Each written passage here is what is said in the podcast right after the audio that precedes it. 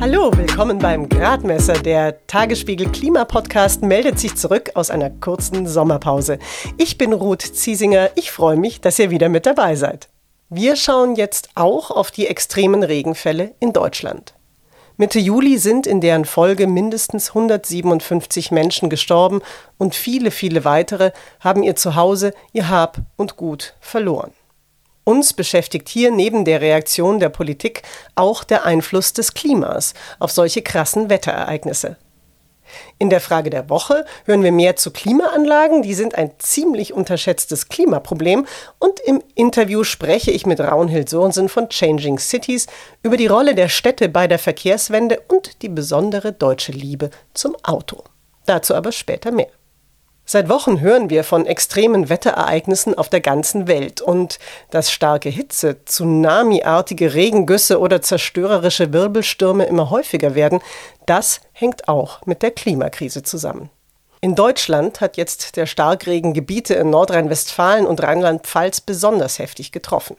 Während versucht wird, den Betroffenen möglichst rasch zu helfen, so ist dadurch auch das Thema Klimaschutz wieder stärker auf die politische Agenda gerückt.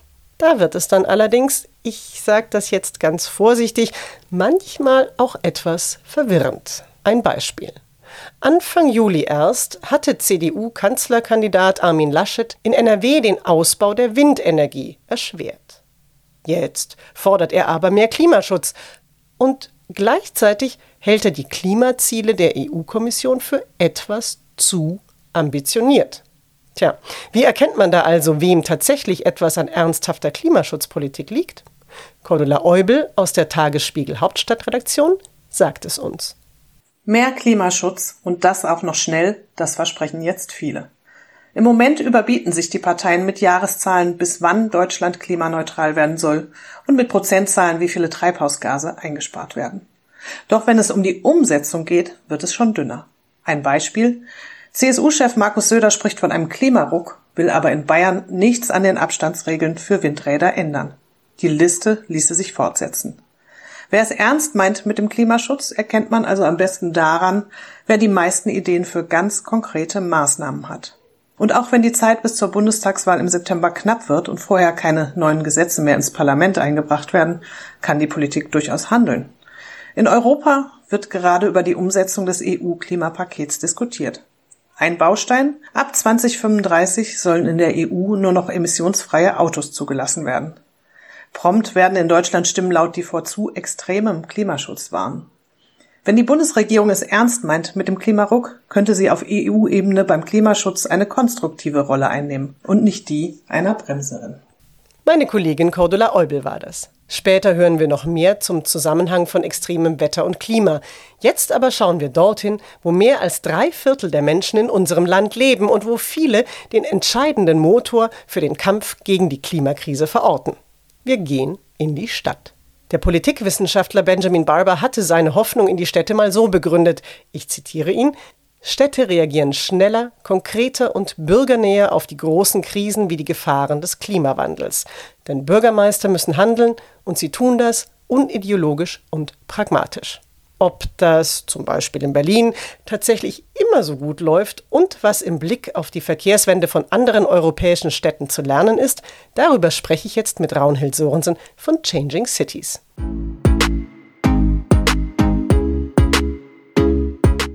Raunhild Sörensen ist Sprecherin des Vereins Changing Cities und der wiederum hat sich aus dem Volksentscheid Fahrrad entwickelt. Dieser Volksentscheid hat vor rund sechs Jahren in Berlin nicht nur die Verkehrspolitik gehörig aufgewirbelt, sondern er ist inzwischen Vorbild für Dutzende weitere solcher Initiativen in ganz Deutschland. Raunhild Sörensen und ich haben über Zoom miteinander gesprochen. Frau Sörensen, wenn man sich äh, den Verkehr anschaut, dann muss beim CO2-Ausstoß in den nächsten Jahren sehr viel passieren, denn noch werden viel zu viele Treibhausgase in die Atmosphäre geblasen und wir verbrennen mit Benzin und Diesel einfach viel zu viele fossile Energieträger. Wir brauchen also eine Verkehrswende und welche Rolle spielen denn die Städte bei diesem notwendigen Projekt? Ja, die Städte sind absolut entscheidend. In Deutschland ist ein Flächenland, da wohnen auch viele Menschen außerhalb der Städte, aber Tendenz ist Urbanisierung. Weiter spielen sie auch eine ganz große Rolle, weil hier sehr, am meisten CO2-Emissionen entstehen. Wenn man die Städte gedreht bekommt sozusagen, wenn man hier die CO2-Emissionen äh, reduzieren kann, dann hat man sehr viel gewonnen. Äh, das heißt nicht, dass man auf dem Land oder in der Breite, in der Fläche nichts machen muss, aber die Städte spielen eine absolut entscheidende Rolle. Wir merken ja auch schon jetzt, quasi ein Klimawettbewerb unter den Städten. Also schauen wir uns Paris, Madrid, London an. Die wissen ganz genau, Menschen heute haben überhaupt kein Problem zu sagen, wenn es mir hier nicht gefällt, dann gehe ich woanders hin. Und das wäre vielleicht vor 20 Jahren nicht möglich, aber heute ist es durchaus relevant für die Menschen, wenn sie sich entscheiden, wo sie wohnen wollen. Ist es eine lebenswerte Stadt? Ist es hier unerträglich heiß im Sommer oder ist es wahnsinnig laut? Ist die Luft zu schlecht? Naja, dann gehe ich halt woanders hin. Der Deutsche Städtetag hat ja vor drei Jahren auch eine Agenda für die Verkehrswende veröffentlicht und es gibt eine ganze Reihe von Kommunen, die zum Beispiel gerne flächendeckend Tempo 30 einführen würden. Und in 50 Städten gibt es jetzt auch die sogenannten Ratentscheide, wo sich Bürgerinnen und Bürger für eine Verkehrswende einsetzen. Da passiert also einiges, also nicht nur in anderen europäischen Städten, sondern auch hier in Deutschland. Aber warum ist denn gerade dann der Verkehr in deutschen Städten nach wie vor so autozentriert? Da gibt es natürlich tausende Gründe für. Also das ist schwer da. Wir nehmen mal ein paar. Ja, wir tausend. nehmen ein paar. Es ist sicher so, man hat das Autofahren so bequem gemacht in den letzten 70, 80 Jahren, dass es quasi das Verkehrsmittel geworden ist. Ne? Also das ist eine sehr einfache Art, sich fortzubewegen. Es ist überall bequem, ich kann überall mein Auto abstellen. Es kostet meistens auch relativ wenig im Vergleich zum realen Kosten. Es wird subventioniert hier und dort. Es gibt Abwrackprämien, äh, Dieselsubventionierung, äh, Dienstwagenprivileg und so weiter und so fort. Pendlerpauschalen, wir kennen das alles. Es gibt super Autobahnen, äh, auf die ich sehr schnell fahren kann. Die sind sehr gut verbunden. Es gibt ein komplettes Netz, das über das ganze Land und das ist eben sehr einfach und bequem. Die Infrastruktur ist sehr optimiert optimiert für das Autofahren. Und zweitens sind die Menschen, die das planen und verwalten, die sind zwar Verkehrsplaner und Verkehrsplanerinnen, aber eigentlich sind die auch fürs Auto optimiert. Das heißt, sie denken gar nicht so, dass es auch Fußgängerinnen gibt, dass wir alle grundsätzlich eigentlich auch Fußgängerinnen sind, aber das ist nicht etwas, was in ihren Fokus liegt. Und deswegen denken sie nach wie vor unglaublich autozentriert. Dieser, dieser, dieses Mindset zu ändern, ist wahnsinnig schwer. Das merken wir ja hier ganz viel in Berlin, dass wir haben zwar ein Mobilitätsgesetz, also wir haben eine legale Grundlage sozusagen für eine Verkehrswende und trotzdem merken wir, es kommt nichts voran. Dieses ganze Komplex zu ändern, plus natürlich die ganzen wirtschaftlichen Vorteile, die davon, die, die Leute auch die profitieren ja davon, das ist eben doch ein sehr dickes Brett. Sie haben schon das äh, Beispiel Berlin angesprochen und Ihr Verein Changing Cities, für den Sie sprechen, der ist ja aus dem Volksentscheid Fahrrad hervorgegangen und mit diesem Volksentscheid ist vor sechs Jahren der Radverkehr zu einem außerordentlich wichtigen Thema im Berliner Wahlkampf geworden. Und eine Folge davon war, wie gesagt, dass Berlins rot-rot-grüne Regierung sogar vor drei Jahren ein eigenes Mobilitätsgesetz verabschiedet hat. Und Sie sind jetzt aber nicht damit zufrieden. Und ich frage mich, was hat sich denn anders entwickelt als erwartet und erhofft? Ja, also äh, das, äh, die, die gesetzliche Grundlage ist natürlich schon sehr wertvoll für die Verkehrswende, weil das heißt, man hat wirklich Hebel. Man muss diese Hebel natürlich aber auch nutzen. Ne? Also äh, ein, ein Papier in der Schublade bringt niemand was. Mhm. Äh, was für Hebel sind es denn, die nicht genutzt werden? Äh, das ist wirklich äh, kompliziert. Ähm, wir haben hier in Berlin eine äh, Verwaltung, die sehr große Schwierigkeiten hat, ihre Zuständigkeiten zu verteilen und äh, unter sich quasi zu regeln, wer für was zuständig ist. Das Mobilitätsgesetz wurde ja vom Senat beschlossen, also vom Land Berlin im Prinzip. Und wir haben die zwölf Bezirke, die dann quasi aber einen großen Teil das ausführen müssen. Wenn die aber nicht bereit sind, aus Gründen was auch immer, das zu wirklich umzusetzen, tut der Senat sich sehr schwer damit, diese Hebel des Mobilitätsgesetzes wirklich zu nutzen. Das wird immer wieder gesagt, nee, wir können da nichts machen. Wenn die Bezirke nicht wollen, dann wollen sie nicht. Was auch noch dazu kommt, ist, es geht nicht nur um die Straßen, die neu gestaltet werden müssen, wo der äh, Autoverkehr zurückgedrängt werden muss und, und der Umweltverbund eben mehr Platz bekommt, also Rad, Fuß und öffentlichen Nahverkehr. es geht auch um die Verwaltung selbst. Also hier braucht es auch ein Change Management, weil wenn man Sachen neu machen will, nutzt es natürlich nicht, wenn die nur einfach nur von oben herab irgendwie entschieden werden, sondern es ist wichtig, dass die Bürger und Bürgerinnen mit einbezogen werden in den Prozess, dass es transparent ist, damit die Leute kapieren, warum diese große Veränderung auch jetzt auf sie zukommen. Dieses Change Management hat auch nicht stattgefunden, seitdem das Mobilitätsgesetz verabschiedet wurde. Und man kann nicht mit dem, in der im alten Denkstruktur neue Sachen machen. Durch diese Sachen ist es sehr einfach für Menschen, die dagegen sind, die also in dem jetzigen äh, Verkehrssystem festhalten wollen, einfach nichts zu tun oder das zu blockieren direkt. Es gibt einen großen Teil, müssen wir einfach sagen, auch in der Verwaltung, die die Verkehrswende nicht wollen die also de facto nicht wollen. Wir sehen das jeden Tag. Es passiert überhaupt nichts, obwohl wir eigentlich eine gesetzliche Grundlage dafür haben. Also ich will es nicht Bananenrepublik nennen, das ist ein bisschen zu hoch gegriffen, aber es ist trotzdem erstaunlich, dass sowas funktionieren kann. Also ich fasse das jetzt mal in eigenen Worten zusammen. Es reicht im Prinzip nicht, ein Gesetz zu schreiben, in dem man erklärt, dass man mehr Fahrradwege bauen möchte, dass äh, die Verkehrsteilnehmer, die eben nicht Auto fahren, stark berücksichtigt werden müssen, in den Vordergrund gehen müssen, sondern man muss im Prinzip auch an die Leute, die das dann ausführen sollen, rangehen und mit denen sprechen und arbeiten. Und wenn man das nicht macht, dann ändert sich auch nichts. Ja. Oh. Genauso. Äh, und da kommt natürlich auch hinzu, ähm, der Radverkehr hat in Berlin zwar jetzt ähm, sehr viel mehr Geld als früher zur Verfügung, äh, was sehr gut ist. Es werden auch Leute angestellt, die das machen sollen. Verhältnismäßig ist es aber immer noch ein Klacks im Vergleich zu den Leuten und die Ressourcen, die in Autoinfrastruktur gesteckt werden. Da hat man immer noch eine Unverhältnismäßigkeit. Es, ist natürlich auch billiger. Fuß- und Radverkehr ist sehr günstig. ÖPNV ist ein bisschen teurer, definitiv. Aber es wird zwar jetzt mehr Geld reingesteckt, aber es wird nicht tatsächlich viel weniger im Bereich Auto weggenommen. Und das Problem spüren wir halt.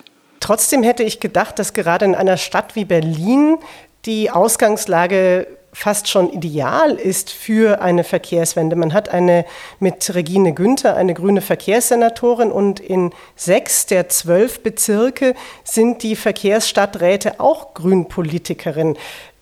Ich kann mir fast nicht vorstellen, dass es nur die Verwaltung ist, die da bremst ich will nicht den grünen äh, Stadträten oder Frau Günther unterstellen, dass sie das nicht vorhaben und nicht tatsächlich gerne wollen, dass die Verkehrswende umgesetzt wird. Ich glaube aber, dass sie die Aufgabe unterschätzt haben. Die haben noch nicht verinnerlicht, was es bedeutet, also diese Transformation zu machen. Es ist eine Riesenaufgabe. Das reicht nicht, hier 100 Meter Radweg zu machen. Das ist keine Verkehrswende. Und ich glaube, die, die Größe der Aufgabe wird den Leuten langsam klar. Jetzt nach drei, vier Jahren, weil man merkt, wie groß der Widerstand ist.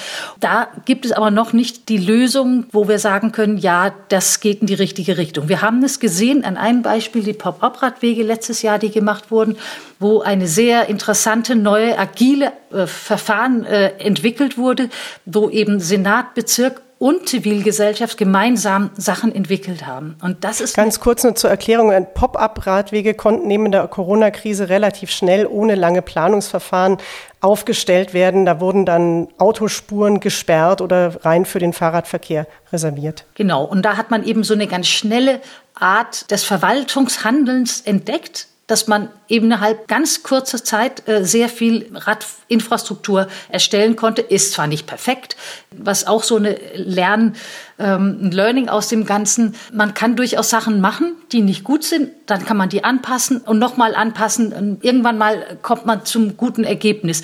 Das ist auch ein Verwaltungshandeln, das wir nicht so sonst kennen. Da heißt es eben immer, ähm, wir müssen erstmal planen und dann planen wir nochmal und nach drei, vier Jahren, dann können wir anfangen zu bauen bauen. Da ist keine Fehlerkultur quasi eingeplant in dem ganzen Prozess. Das muss äh, immer perfekt sein. Und bis es perfekt ist, machen wir gar nichts. Diese Argumente funktionieren nicht, wenn man so große Veränderungen haben will. Also das ist dasselbe, wenn die Leute sagen, ich finde das okay, Verkehrswende gut, aber der ÖPNV, den gibt's ja nicht. Also der öffentliche Nahverkehr ist nicht, äh, ist nicht vorhanden. Also äh, warten wir darauf, bis das besser wird.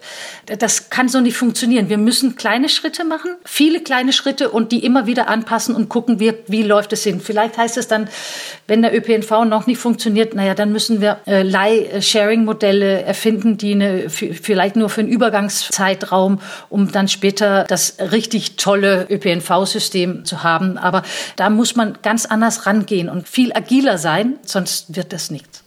Also ein, ein Plädoyer für mehr Experimentierfreudigkeit höre ich da auch raus. Auf jeden Fall.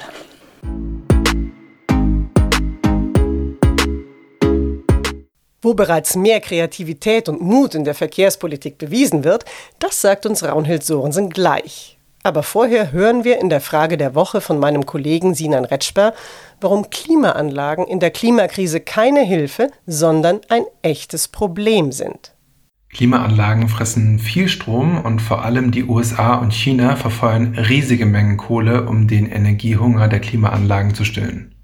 Das ist sehr klimaschädlich. In den nächsten 30 Jahren könnte die Zahl der Klimaanlagen auf 5,6 Milliarden anwachsen.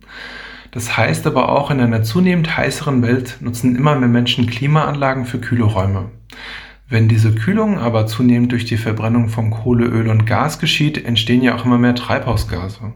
Und das wiederum befeuert die Klimakrise und damit eine Art Teufelskreis, bei dem es heißer wird, die Leute mehr Kühlung durch Klimaanlagen bekommen, was letztlich mehr Hitze bedeutet durch die globale Erwärmung. Und das macht das Problem der Kühlung zu einem der größten Energieprobleme unserer Zeit. Es gibt aber auch Wege, um aus diesem Teufelskreis rauszukommen, denn Städte können alternativ auch auf energiesparende Weise für Kühlung sorgen, zum Beispiel indem sie schattige Plätze in Innenstädten schaffen oder Trinkwasserbrunnen errichten oder in Zukunft weniger mit Stahl und Glas Häuser bauen lassen, sondern mehr mit Lehm, Holz oder Kalkstein, denn bei solchen Baustoffen sind die Häuser drinnen kühler und damit braucht es auch weniger Klimaanlagen. Sinan Retschper war das und jetzt geht es weiter mit Raunhild Sorensen und der Verkehrswende.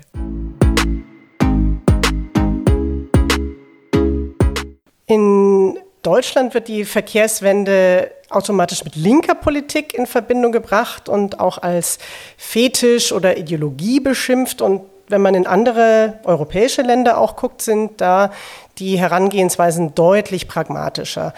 Haben Sie eine Erklärung dafür, warum das so ist? Es hängt natürlich damit zusammen, dass Deutschland ein Autoland ist, also dass hier Autos hergestellt werden und dass auch viel Geld damit verdient wurden im Laufe der Jahre. Am Anfang, als das Auto eingeführt wurde, hat man ja sehr viel man hat sehr viel Anstrengungen unternommen, um den Leuten das Auto schmackhaft zu machen. Das war nicht selbstverständlich am Anfang. Das, was dann dazu kommt, eben ist natürlich dann die ideologische Debatte, die das Ganze erhöht hat, quasi also mit Freiheit eben verbunden wurde, quasi als Marketingstrategie würde man heute sagen, das Produkt Auto zu verkaufen. Und diesen Ballast, den haben wir heute immer noch, auch wenn es de facto keine Freiheit ist, auf ein Auto angewiesen zu sein.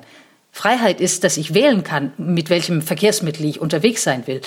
Aber wir merken durchaus, dass viele Menschen kapieren, dass das, also vor allem in den Städten und in Anbetracht des, der Klimakrise, dass wir einen anderen Umgang damit brauchen, weil wir auf Dauer können wir uns das nicht leisten. Wir brauchen mehr Grün in den Städten, damit es hier kühler wird im Sommer. Wir brauchen viele Klimaanpassungen und dazu gehört natürlich auch, dass wir weniger Autos haben. In Kopenhagen zum Beispiel war die Verkehrsplanung ja ebenfalls jahrzehntelang auf das Auto ausgerichtet und inzwischen sieht es völlig anders aus. Die dänische Hauptstadt gilt als Paradebeispiel für Fahrradfreundlichkeit. Was hat man denn da anders gemacht, beziehungsweise was kann man denn lernen aus dem Beispiel Kopenhagen? Die Kopenhagener sind ganz pragmatisch rangegangen. Die haben irgendwann in den 70er Jahren gesagt, das Auto ist uns zu teuer. Der Bau von Autoinfrastruktur ist extrem teuer. Das Gesundheitswesen leidet darunter. Schwerverletzte, aber auch Folgen, äh, wenn die Leute sich zu wenig bewegen, kriegen die auch verschiedene Krankheiten. Und all das haben die gesagt, das wollen wir, können wir uns einfach nicht leisten. Das ist gesamtwirtschaftlich für die Gesellschaft zu teuer. Wir müssen einen anderen Weg finden, wie die Leute sich bewegen können. Und dann haben sie angefangen, die Radwege zu bauen. Und das eben gesagt, wir drehen den Spieß mal um und versuchen, den Radverkehr nach vorne zu treiben. Das ist gesund für die Menschen. Kopenhagen ist auch nicht so groß, da kommt man gut hin, äh, überall hin. Wenn die Infrastruktur da ist, dann werden die Leute schon umsteigen. Und das hat ja auch geklappt. Also das wissen wir ja auch jetzt alle. Äh, das ist nicht nur in Kopenhagen, sondern weltweit wissen wir, dass wenn man die, den Menschen die Möglichkeit bietet, dann nutzen sie es auch und äh, steigen um. Wenn wir nur Busse anbieten, dann werden die Leute auch nur Bus fahren. Das, so ist es einfach nun mal. Auch wenn wir viel gern über Freiheit reden wollen, aber wir können es ja nicht alle selber entscheiden als Bürger und Bürgerinnen. Wir müssen das auch dem an das annehmen, was uns äh, quasi geboten wird. Und das ist das, was sie in Kopenhagen gemacht haben. Die ganze Klimabegründung oder äh, ökologische Nachhaltigkeit, was weiß ich, war überhaupt kein Thema. Das war vollkommen egal in Kopenhagen, als sie das gemacht haben. Das war wirklich. Weil man eben in den 70er Jahren auch schon damit angefangen hat. Genau, man hat früher damit angefangen, aber auch damals war Klima ja natürlich lange nicht so wichtig wie heute, aber das war auch ein Thema. Ne? Aber das hat, das war, das war wirklich, die haben gesagt, wir reden hier von Wirtschaft und das ist zu teuer. Frau Sorensen, äh, vielleicht zum Schluss ganz kurz. Wir haben jetzt über einige Mühen gesprochen oder, oder sehr viele Mühen. Was macht Ihnen denn Mut, dass wir diesen Weg eben trotzdem erfolgreich gehen, hin zu einer sauberen, sicheren Stadt, eben auch für Fußgänger und Radfahrerinnen? Ja, also was auf jeden Fall Mut macht, dass wir vor fünf Jahren mit dem Radentscheid oder Volksentscheid Fahrrad in Berlin angefangen haben und wir inzwischen 50 Radentscheide in ganz Deutschland haben, das ist schon irre. Das entspricht etwa eine Million Menschen, also eine Million Wahlberechtigte, die dafür unterschrieben haben. Wir spüren da ganz deutlich, dass die Zivilgesellschaft um einige Schritte der Verwaltung und der Politik im Prinzip voraus sind. Das macht auf jeden Fall Mut, dass man sieht, wie viel von unten, also aus der Zivilgesellschaft, was für eine Kraft da drin steckt. Wir haben auch eine Kiezblock-Bewegung in Berlin gestartet. Also ein Kiezblock, das ist ein Wohnblock ohne Durchgangsverkehr, wofür die Leute sich dann einsetzen, dass eben ihre Wohnviertel äh, verkehrsberuhigt wird und dass die Aufenthaltsqualität dort steigt. Und die rennen uns die Bude damit ein. Da merkt man, die Menschen wollen was anderes haben als das, was es gerade gibt. Und das äh, macht schon unglaublich Laune und äh, bin ich mir sicher, dass es irgendwann zahlt sich das auch aus.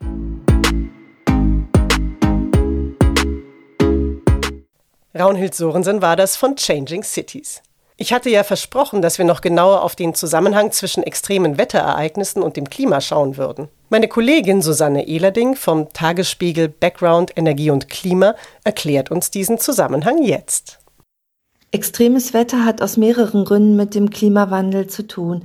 Die Sturzfluten der letzten Woche zum Beispiel damit, dass wärmere Luft mehr Feuchtigkeit halten kann. Bei einem Grad Erderwärmung so sieben Prozent mehr Feuchtigkeit. Wenn es dann regnet, kommt auch mehr Wasser runter. Außerdem schwächelt das Höhenwindband, das die Hoch- und Tiefdruckgebiete um die Welt schaufelt. Dieser Jetstream bildet heute mehr Schlaufen als früher und in diesen Schlaufen bleiben die Hoch- und Tiefdruckgebiete gefangen. Aus den Tiefdruckgebieten regnet es dann immer weiter über einem Ort und wenn ein Hochdruckgebiet festhängt, gibt es eine Hitzewelle. Auch dass der Jetstream schwächelt, hat mit dem Klimawandel zu tun. Er wird angetrieben von dem Temperaturunterschied zwischen der Polarregion und den Tropen. Und weil die Arktis immer weiter abschmilzt, werfen die hellen Eisflächen weniger Sonnenlicht ins All zurück.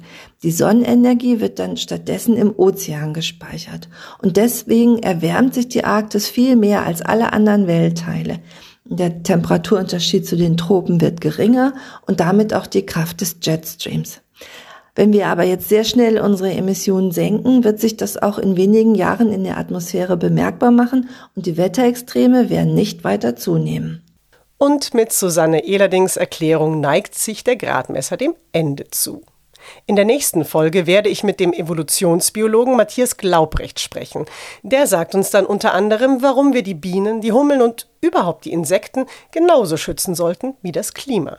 Ich freue mich auf das Gespräch und wenn ihr es nicht verpassen wollt, dann abonniert den Gradmesser am besten. Es gibt ihn auf Apple Podcasts, auf Spotify und auf allen gängigen Podcast-Plattformen. Und Sie hören ihn natürlich auch nächsten Freitag wieder auf tagesspiegel.de.